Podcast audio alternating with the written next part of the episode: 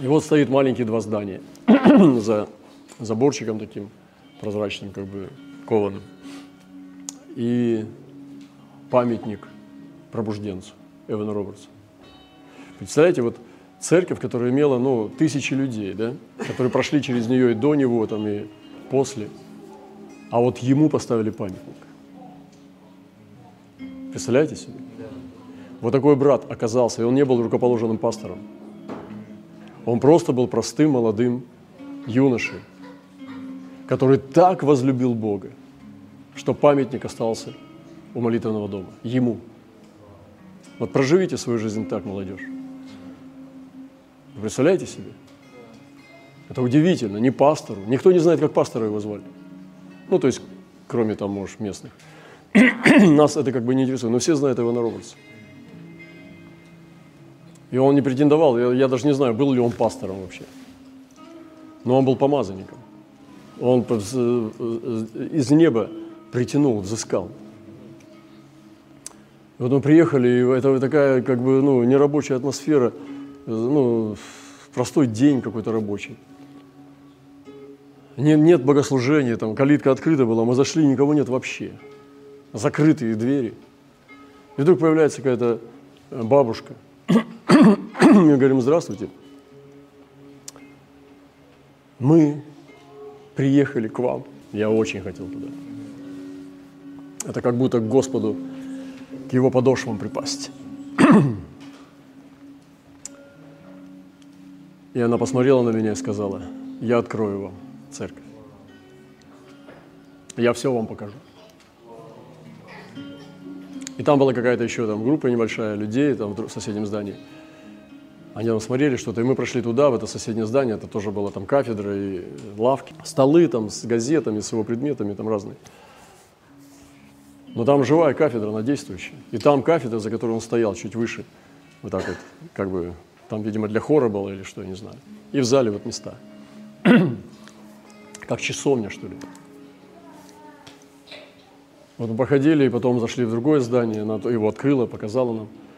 И она говорит, вы, наверное, хотите посмотреть могилу Ивана Роберса? Я говорю, да, я очень хочу.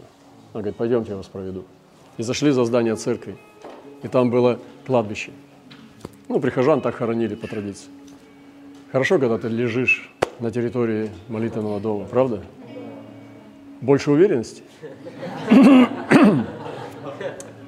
В общем, мы зашли, пошли между могил, там, она небольшая тоже, как вот, может, как это помещение, чуть больше, да, шире, может быть, два раза. И там было небольшие такие, ну, постамент такой, как ограда из, из камня. И там было четыре. Видимо, мама его, он, и у него сестра или брат был, и муж сестры или брата, или жена брата. Я склонился молиться. Я, я сказал, я хочу помолиться сломил колени, возложил руку на камень, и сошло помазание на меня. Я не ожидал. Я ну, так, такого не чувствовал сильно. Просто было возбуждение, а так. Я стал молиться, и вдруг потекла молитва. Она потекла необычная. И потом, когда мы когда уходили уже, я спросил, э, сейчас что? Она сказала, очень мало людей. И она была та, которая знала людей-прихожан. То есть она член этой церкви, бабушка. То есть она несет на себе запах пробуждения. И она трогала людей, которые были вовлечены в пробуждение. И я сказал, помолитесь за меня. Помолитесь за нас. Со мной были братья, два брата. И она возла... ну, стала молиться. Я не помню, возлагала руки или нет. Наверное, взялась. И она на таком чистом уэльском акценте, очень интересный акцент такой, дивный.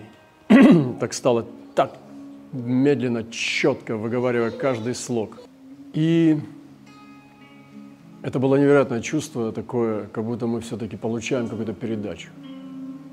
И потом, когда я уехал через несколько дней, был сильнейший ураган на море в Уэлсе, в Уэлсе. И он обнажил уже окаменевший древний лес – реликтовый лес, которому тысячи лет. И там просто буквально вот такие пни стояли, уже окаменел, окаменевшие с корнями по всему побережью. унесло весь песок, все унесло дно, и обнажился реликтовый лес на дне. Это был феномен, потому что это есть в интернете, можете увидеть. Откуда эти поднялись корни реликтовых деревьев Уэльс? Я дерзаю себе верить, что по милости Господа это было наше вовлечение тоже в это. Были и другие причины, конечно, безусловно. Но это не из-за того, что ты много молился, не из-за того, что ты прорвался куда-то, не из-за того, что ты такой вот, ну, как бы сильный духом, а есть вещи, которые являются за кулисами тайны. И вот из-за них больше всего такое происходит.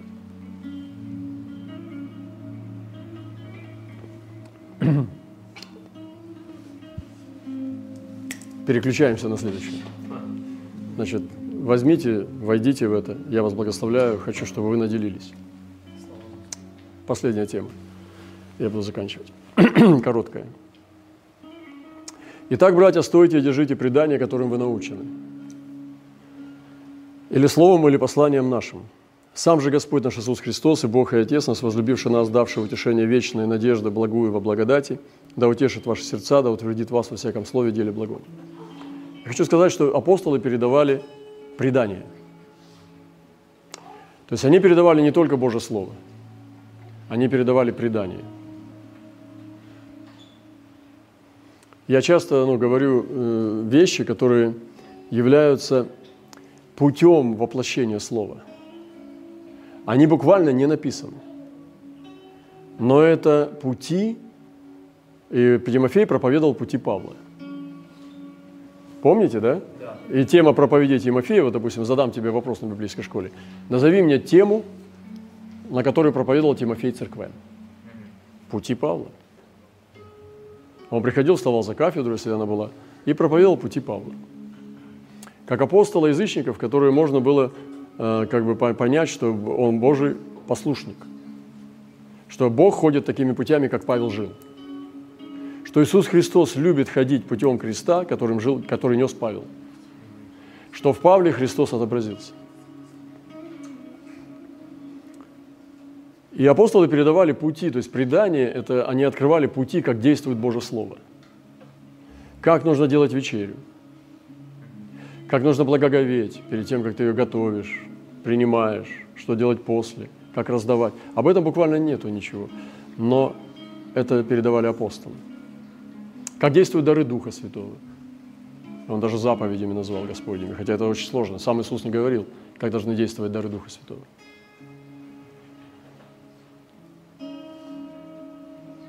Вот, и есть традиции – я назову предания, ну, э, установление преданий. Я скажу несколько их. Скажу четыре традиции апостольских. Интересно? Да. Четыре уровня. Первый – это личный уровень. Когда у человека есть уникальные отношения с Господом. И мы можем тоже здесь, вот у нас есть определенная специфика, все равно определенный диапазон, как бы так скажем, ширина трассы, как Святой Дух приходит к нам – как он действует. Вы уже ловите, вы, многие, большинство из вас ловит, как, когда Дух Святой говорит. Я могу могу говорить человеческими словами, но вы чувствуете, когда Святой Дух открывает. Сейчас я вам проповедую пророческую проповедь. Это больше пророческое учение. Но обратно же ты не возьмешь это просто в книжках. Допустим, о четырех типах пророков. Где ты такое увидишь, почитаешь? Я не читал такого в книжках.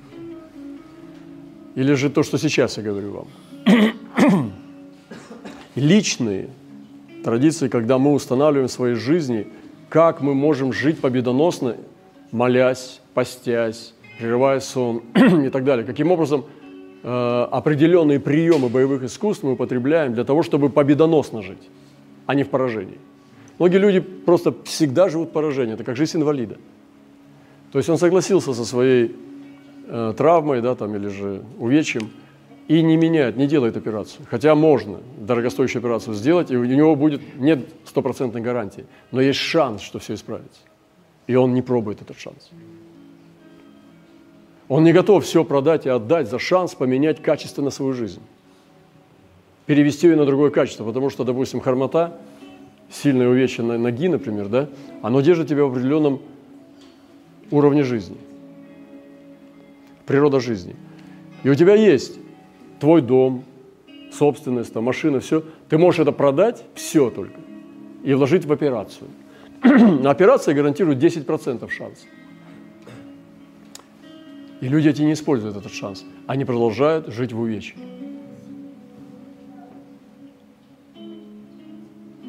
Даже если 3% шанс, один, можно рискнуть всем. И представьте себе, а другой вложился, получил исцеление, врачество, не исцеление, а врачество. Иисус – исцелитель, и Он и врач. И вот один человек так вот и остался инвалидом, он не использовал шанс, он говорит, ну я лучше буду хромой жить, но в доме своем. А вдруг не будет ничего и так далее. Он не использует шансы, вы понимаете? Это очень серьезно. Насколько мы готовы просто войти в новое. Вот как один мистик сказал, нет другого пути в мистическом опыте, нету, кроме опыта. Ты не можешь изучить мистический опыт, ты должен его пройти. Поэтому вдохновляю вас. В этом смысле Иисус говорил, продавайте имение – а Павел сказал, не продавайте. Вот об этом речь идет. Какие имения надо продавать. Следующая традиция или предание – это предание братства. В нашем братстве тоже есть предание. Мы собираемся, там вместе живем, ночуем, конференции определенные на, на, принимаем в дома, а не в гостиницы. Не скидываем номера гостиниц, которые подешевле, и, и адреса ресторанов во время конференции. Правда? мы кормим, мы встречаемся, мы не скидываем информацию о том, что если вы раньше приедете, тогда билет на конференцию будет дешевле. Если вы раньше запишетесь в список, тогда у вас будет скидка 15 долларов. Я не сужу эти традиции. Есть такое, я знаю, о чем я говорю. А, это просто их традиция, а у нас другая. Мы нарочито держимся чего-то, чтобы сохранить простоту но так, как мы понимаем Бога. Все это из-за того, как мы Бога понимаем. И поэтому есть определенные традиции. Я не буду сейчас ходить глубоко, я просто хочу коснуться, чтобы вы могли оценить вообще ваше вовлечение в эти традиции, в эти предания, которые апостолы передавали. А если вот нет вообще ничего, просто э, приветствую, а не, не приветствую, здравствуйте, здравствуйте. Заходит, аллилуйя, здрасте, здрасте. То есть не, нет научения, да. Вот. Поэтому цените. И пророческие, а, про, про традиции братства. Третий вид традиций – это пророческие традиции. О, пошла твердая пища. Пророческие традиции. Это когда Дух Святой открывает. Ну, например, пример Самуила. Они двигались сонмом и пели и бряцали. Традиция – традиция. На, там подходил Саул, и фу, там, Саул падает, не тронь, не тронь, не, поднимать быстро, не надо, пусть катается. Он раздевается, Самуил, он раздевается, он сейчас, он, он начинает, он раздевается. Стоять, стоять, не мешайте. Пусть он придет сам. Это он сам делает. Или я имел свои традиции. Ему надо было пойти пустота, депрессия, атаки. Хариф, хариф, хариф. Пошел на хариф. Что ты здесь, Илья? Возревновал я о Господе. Что ты здесь, Илья? Возревновал я о Господе. Еремия. Послушайте его молитву. Он вопиет и молениями молится. Есть молитва и моление. Они пребывали в молитвах и в молениях. Вы даже может, и разницу не знаете. А разница есть. Есть молитвы, а есть моления – и он молениями, о Господи, вспомни, что говорил ты отцам нашим. И так молятся другие тоже. Пророческая традиция. Мы уже заходим в молитву, уже на территорию тайн. И другие, я не буду сейчас касаться. Это все объединено в культуру Церкви Христовой. Это все ценно. Это является ценностью. И еще одна традиция – это царские традиции. Есть сразу по языку можно увидеть, что плебей говорит, а есть царское. А что бы ни говорил, оно просто течет в уста и сладкое. И эти царские традиции нужно восходить. И есть только один путь – это ходить в духе царей.